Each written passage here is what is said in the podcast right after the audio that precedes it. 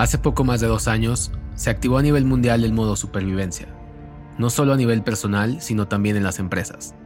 Una transformación radical a raíz de una situación global que si bien tuvo un impacto de salud pública y económica, también nos forzó a deshacernos de viejas ideas y procesos complejos para dar paso a nuevos modelos de negocio capaces de navegar esta nueva normalidad. Sin embargo, no todo han sido malas noticias. Este contexto global fue el combustible ideal para un fuego de innovación que ya ardía en la región de Latinoamérica. Las empresas nativas digitales se encontraban en la posición ideal para acelerar su rápido crecimiento y dar pasos agigantados para conquistar sus mercados. En esta miniserie de tres episodios estaremos hablando de quienes encontraron en este panorama de incertidumbre y adversidad una oportunidad y decidieron dar el salto para tomarla. En el episodio de hoy estaremos hablando de FinTech, el claro ganador de estos últimos años y la punta de lanza que ha liderado la inversión de capital de riesgo en Latinoamérica. Los productos digitales no son objetos, sino experiencias que nos hacen la vida más fácil. Acompáñanos a descubrir cómo se hacen estos productos de la mano de las personas que lo hacen posible. Nosotros somos Emilio, Marcos y Maritza. Y estás escuchando Fuera del Valle, donde, hacemos productos, sin silicón. Empezamos. Hola a todos y bienvenidos a Esto es Fuera del Valle. Yo soy Emilio Peña, fanático de las empresas de tecnología, ya con varios años de experiencia en emprendimientos propios y startups en Latinoamérica. Y están conmigo Marcos Miranda y Maritza Cartaya, unos cracks también del emprendimiento y las startups en Latinoamérica y, y en otros países del mundo que están incursionando también. Ahorita nos contarán un poquito más de eso. Eh, Maritza, bienvenida. Gracias, Emilio, y bienvenidos a todos a Fuera del Valle. Les cuento un poquito de mí, soy Product Manager en Microsoft Teams y ya tengo cinco años de experiencia laboral en Product Management. Amo hacer producto, amo satisfacer las necesidades de los usuarios, entenderlos. Antes venía un poquito más del ambiente startupero, donde estuve en empresas como Linio y Kavak. Y bueno, nada, feliz de estar aquí con ustedes. Hola, ¿qué tal? Eh, sí, Marcos acá. Eh, también Product Manager. Eh, trabajo como tal hace aproximadamente más de dos años, dos años y medio eh, antes trabajé en Despegar eh, y ahora me encuentro en el mundo de las criptomonedas trabajando para Trust Token. Maritza, el, el tema de hoy, el tema central es fintech, en el concepto de, hablando de este modo supervivencia, el fintech como el claro ganador de estos últimos tres, cuatro años y quizá un poco más. Eh, cuéntanos un poquito del, del contexto fintech en Latinoamérica. Claro que sí, Emilio, y coincido totalmente contigo. Quiero colocar a FinTech como ganador, empezando con algunas cifras que tenemos. En lo que va de año se han invertido 8.8 billones de dólares en la región y 40% de esto ha sido absorbido por FinTech. Estamos hablando de, un, de 2.2 billones de dólares. Hasta estas son cifras hasta junio del 2021. Y ya con esta cifra podemos hablar de que se equipara a la misma cantidad de inversión que se recibió en todo 2020 para FinTech. Entonces vemos que cada día que pasa está aumentando la inversión en FinTech. Pero por ¿Por qué? Y yo creo que eso es lo que venimos hoy a responder todos nosotros aquí. Y porque FinTech ha tenido tres nichos en Latinoamérica. Uno es atacar un sector que no estaba eh, siendo considerado y es el sector que no estaba no bancarizado, un sector que no tenía acceso a la banca, a tarjetas de crédito, al crédito. Eh, al menos en lo que hablo de experiencia propia, en México necesitas tener un permiso de trabajo para trabajar, necesitas para tener una cuenta, disculpa. Entonces sí, necesitas varios requerimientos para poder abrir esa cuenta. Otros nichos de mercado era cubrir a estos clientes que sí, ya tenían acceso al sector bancario, pero está, este sector bancario está siendo dominado por bancos tradicionales con altas tasas de interés. Al menos en México, las tasas de interés de algunas tarjetas de crédito pueden ser hasta el 500%. Entonces, bueno, FinTech viene a ofrecerte una propuesta donde estamos hablando de unas tasas de intereses bien bajas, bastante competitivas, entonces obviamente es atractivo para el mercado. Y Finalmente, hay otro, otro nicho que está atendiendo FinTech, que es esta nueva generación Z, que eh, quieren acceder a un banco desde sus casas, quieren no ir a una sucursal, están pidiendo que los servicios sean más instantáneos, más al, al momento. Entonces, vemos que FinTech está cubriendo estas necesidades que no están siendo cubiertas, al menos en, en Latinoamérica, y por eso la cantidad de, de inversión que se ha recibido. Vemos que, aparte de esto, FinTech es un término muy amplio, pero fintech puede cubrir diferentes verticales. Puede ser préstamos a personas naturales, préstamos a empresas, procesadores de pagos. Entonces sí, tiene bastantes verticales que pueden ser cubiertas. Y para nombrar algunos de, de las empresas que más funding han recibido este año, tenemos que empezar definitivamente con Nubank, con 400 millones de dólares. Luego Walla recibió 350 y tenemos a Evans que recibió 300 millones. Sé que durante, a lo largo del episodio, iremos hablando un poquito más de todos estos sectores, entonces os dejo con esa intro del background de FinTech en Latinoamérica. Buenísimo, Maritza, mil gracias. Marcos, cuéntanos un poquito de la, del tema de la penetración de Internet, dispositivos móviles y cómo esto ha tenido que ver con este empuje del lado de los fintechs.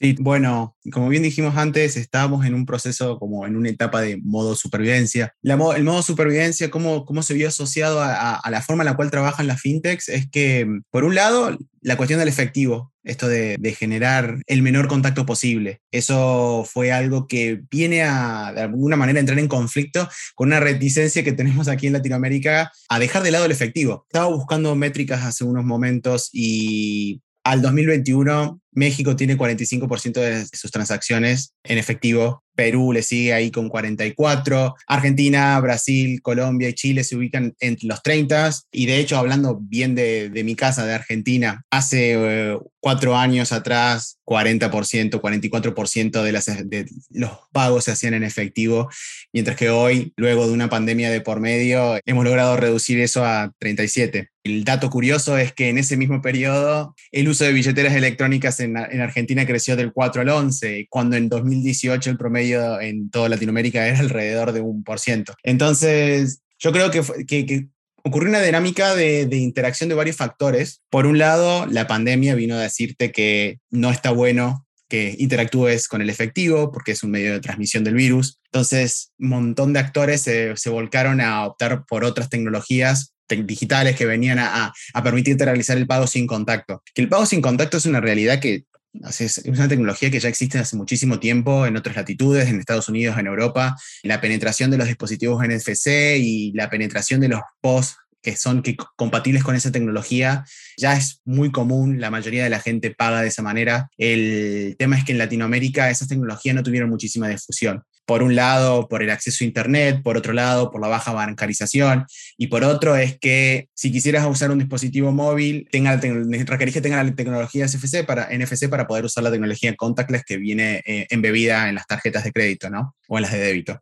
Entonces, la irrupción del QR y cómo compañías como Mercado Pago, entre otras, armaron todo un sistema que permitía pagar con eso. Y es algo que era, fue muy compatible con la, con la pandemia en sí. Caso histórico, me acuerdo una vez pedí un delivery y el delivery no ni siquiera le hizo falta tener su teléfono con, con, el código QR para poder pagar, lo trajo impreso en una hoja. Entonces, yo creo que en Latinoamérica esta necesidad de reducir los, pagos con efectivo, apalancados con tecnologías que se permiten y se adaptan a un montón de situaciones, como el pago QR, y también con empresas por detrás que supieron adaptar esta tecnología para ofrecer la mejor experiencia posible y, agregar valor al usuario, hicieron que, que tenga sentido que FinTech haya sido uno de los sectores con mayor inversión extranjera en el último año y en los últimos años, por así decirlo. Y mencionabas ahorita el caso de, de y el tema de la baja bancarización. Maritza, creo que tienes por ahí unos datos interesantes de, de este caso de éxito en, en especial. Y bueno, esperemos que este episodio lo puedan escuchar bien pronto porque salió hace muy poquito que Walla recibió una ronda de inversión de 350 millones de dólares y ya se convirtió en un unicornio valiendo más de 2, mil millones de dólares. Entonces sí, definitivamente estamos viendo cómo todas las fintech en, en Latinoamérica están creciendo exponencialmente. Y el ejemplo de Walla es un ejemplo increíble, ya que ataca justamente uno de estos nichos de mercado como es la baja bancarización que existe. Ellos son una fintech fundada en Argentina que hace un año justamente llegaron a México y ofrecen una tarjeta Mastercard, una tarjeta digital con bajas tasas de interés y una tarjeta que es fácil de obtener sin tantos requerimientos. Básicamente, Walla logró cada año, fueron fundados, fundados en 2017, pero lograron cada año recibir un monto que los hizo moverse de cada tipo de serie en cada año. En 2018 recibieron 10 millones, 2019 34, 2020 150 y ya en 2021 350 Los Venture eh, Capital Funds que lo sustentan son SoftBank, Tencent, Endeavor, Goldman Sachs y definitivamente han logrado justamente en tan solo cinco años ser unicornios y bueno, ofrecer más de 3.5 millones de tarjetas en los mercados donde operan, que son Argentina y México. Tan solo en México ya llevan más de 100 mil tarjetas. Entonces, estamos viendo que ya el consumidor latinoamericano está teniendo cada vez más opciones de cómo eh, acceder a un crédito, a una tarjeta. Y bueno, Walla es solamente uno de los ejemplos, pero vamos a seguir viendo mucho más en el camino. Sí, actualmente yo estoy trabajando como Product Manager en, en Nu, en la filial de México de, de Nubank. Y les cuento un poquito de, de Nubank, que ya se, ya se mencionó antes en el, en el episodio. Nubank es la empresa de tecnología de servicios financieros de las más grandes del mundo y sin duda la más grande de Latinoamérica. Su principal producto es la tarjeta de crédito sin comisiones, que ha logrado democratizar el acceso a crédito a Latinoamérica, empezando por Brasil. La mm, valuación actual de, de Nubank es de más de 30 mil millones de dólares, es una cantidad impactante y el número de tarjetas de, crédito que han logrado emitir hasta la fecha rebasa ya los 25 millones. Entonces, estamos hablando no solamente del, caso de, Nubank en particular, sino creo que estos números nos hablan de la, de la, de la inmensa oportunidad, de la necesidad tan grande de, crédito, del acceso a crédito para gente que las empresas tradicionales, bancos tradicionales y, y, algunos otros emisores de crédito para pymes, por ejemplo, justo toda esa mm, infraestructura que teníamos de pasar por buros de crédito y trámites más institucionales, para muchos tipos de personas no eran la mejor manera de tener acceso al crédito. Y estas disrupciones en la tecnología que permiten analizar los perfiles de crédito de una manera distinta son, creo que, parte fundamental de lo que ha logrado eh, que estas fintechs y estas empresas de tecnología financiera hagan estas disrupciones tan importantes y justo tomando el tema de crédito, es, es muy gracioso, va, a mí no, no, no, sé si es graciosa la palabra, pero me parece muy, muy divertido cómo en las diferentes regiones de Latinoamérica el, la atención a las, pequeñas y medianas empresas se dio de forma distinta. El acceso al crédito en México, que vos bien lo mencionabas, que es complejo, que está atado a una, baja bancarización, está atado también a mucha regulación de la forma en la cual se puede obtener el crédito, de la misma manera que cómo abrir una cuenta bancaria. Entonces surgen fintechs como Confío o Credijusto, que son fintechs bastante grandes. De hecho, Credijusto hace muy poquito compró Finterra, que es un banco mexicano que se atendía o cuyo principal cliente eran pequeñas y medianas empresas, y vienen a atender esta necesidad de que, vos bien decías, falta de acceso al crédito. De hecho, estaba viendo un par de estadísticas y publicadas, bueno, por confío, pero de, todas maneras dan la nota de que 7 de cada 10 empresarios, de alguna manera, manifestaban falta de acceso al crédito. Y estos son los productos que estas dos empresas como Confío y Credit Justo vienen a, a ofrecer. Es una plataforma digital con pocos pasos que luego de una verificación personal o de las personas autorizadas y de la situación de alguna manera regulatoria o legal de la empresa, te permiten acceder a diferentes herramientas o servicios financieros que van desde pequeños préstamos, préstamos un poco más grandes, acuerdos de leasing, hasta líneas de crédito y tarjetas de crédito corporativas, lo cual a mí me parece fantástico y que de hecho algo que mencionaban que creo que es muy real y que me gustaría que empiece a ocurrir también en Argentina. De hecho, tengo, tendría que investigar más, ¿no? Pero no conozco fintechs que estén atendiendo exclusivamente ese mercado y leía que estas empresas de alguna manera venían a, intentar correr el préstamo personal como sustituto del préstamo pyme y, y eso me parece increíble. Y también hay, hay una parte que quizá no es no sé, no se habla tanto de esto. Interesantes a mí en lo particular, el caso de, de Local, Uruguaya, FinTech, también Unicornio y, bueno, esta, esta empresa de, de tecnología que se enfoca en la infraestructura, que de cierta manera se podría llamar que es como el Stripe latinoamericano, aunque tiene quizá un enfoque distinto. Pero a, a mí me, me, encanta este caso porque lo que hace de local es que conecta a los comerciantes locales con millones de consumidores a través de su, de su API. Básicamente lo, a lo que, le, lo que permite es que empresas como Amazon puedan transaccionar pagos en Bolivia, en Chile, en Venezuela, a través de la tecnología de local. Me, me parece interesantísimo, súper disruptor Y por cierto, saludos a, Rodrigo Sánchez Prandi, que tuve la, oportunidad de platicar con él hace un poco. Rodrigo es el Senior Vice President de, producto y nos encantaría que esté por acá en el, en el podcast platicándonos un poco más de la tecnología y de lo que están haciendo ahorita en The Local. Y bueno, como datos por ahí tenemos que en valuación pre-IPO salieron en 6.2 billones de dólares de, de evaluación y después de, me parece que son tres meses, tienen ahorita una capitalización bursátil de 19.6 billones. Tengo, si tengo bien el dato, en 30, en 30 dólares la acción, ahorita están en más de 60 y bueno, me, da muchísimo gusto por este, podría llamar de cacornio quizá uruguayo, uno más de los casos de éxito de que festejar en Latinoamérica. No sé si tengan algo más que agregar bueno, algo bien interesante de local es que justamente te están expandiendo a mercados fuera de Latinoamérica, entonces están dejando el nombre de Latinoamérica bien en alto, están llegando a Vietnam, a Malasia, entonces estamos viendo como el talento latinoamericano se está expandiendo a otras regiones también. Sí, tienes toda razón. Y, de hecho, qué bueno que mencionas eso, porque seguramente esa expansión, no solo regional, sino ya a otras regiones del mundo, seguramente ha, sido de las, de las cosas que, que catapultaron esta, esta evaluación y, me da mucho gusto por ellos. Marcos, ¿algo más que quieras agregar antes de que cerremos el, episodio de hoy?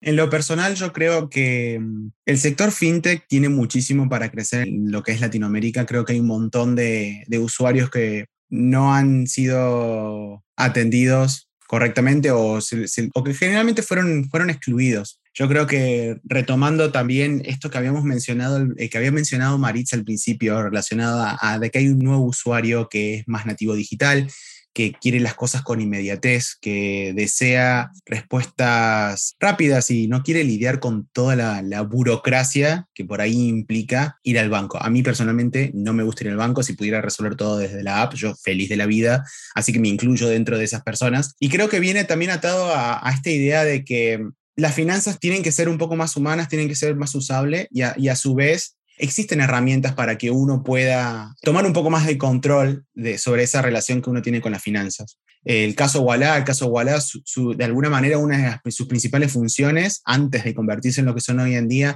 era justamente permitirte categorizar los gastos para tener un control sobre lo que uno hace. Ofrecer microcréditos, eso empodera de alguna manera a que uno pueda tomar decisiones financieras. De la misma manera, hay muchas personas que por ahí no logran largarse con su pyme porque no tienen acceso a un crédito. Y es algo tan sencillo como que no necesitan un monto muy grande para empezar, pero necesitan aquello para el mínimo para poder arrancar y no lo pueden hacer. Yo creo que, que eso, acompañado con, bueno, con todo este movimiento que también en Latinoamérica se está dando con Bitso y con las criptomonedas, que eso es tema de conversación de otro podcast, pero lo tenía que decir porque, pues, me encanta, vienen a, resolver eso, a, pensar en las finanzas de una forma distinta, de una forma más humana, que no es algo de las grandes corporaciones, que es algo que se puede hacer democrático y que de alguna manera también se, se puede hacer humano y entendible para la persona promedio, y que puede ser rápido, y que puede ser bien, y la experiencia puede ser buena. No hace falta perder toda una mañana para resolver una cuestión con una tarjeta de crédito. Entonces, yo creo que la pandemia vino a acelerar un proceso que ya se estaba dando y que esperemos que, de alguna manera eh, eh, esto sea solamente el inicio y que luego exploten y que aparezcan nuevos productos que quizás ahora no los podemos ni pensar, pero yo creo que están a la vuelta de la esquina. Qué, qué bueno que mencionas también el tema cripto y por ahí creo que se nos estaba escapando un tema súper importante también que ha sido pues vital en, todo este contexto de, de, la pandemia, el tema de las remesas, que ha tenido un repunte histórico en Estados Unidos hacia varios países de Latinoamérica. Y como dices, por ahí será tema para otro episodio, porque es un tema bastante interesante que incluso hay casos no solamente de fintech, sino de empresas también del ramo de cripto que están, que traen propuestas de valor súper interesantes para este segmento. Muchísimas gracias, Marcos. Muchísimas gracias, Maritza. Esto fue Fuera del Valle, donde hacemos producto sin silicón. Gracias, hasta la próxima. Gracias. Nos vemos. Nosotros somos Marcos Miranda, Maritza Cartaya y Emilio Peña. Y esto fue Fuera del Valle, donde hacemos producto sin silicón. Nos escuchamos en el próximo capítulo para contarles más historias sobre el ecosistema digital en Latinoamérica. Ayúdanos a compartir este episodio para que siga creciendo la comunidad y con ella seguir creando experiencias para mejorar la calidad de vida en nuestra región. Síguenos en LinkedIn como Fuera del Valle o únete a la comunidad en Product-Latam en la misma plataforma y sé parte del hashtag Momento Latam.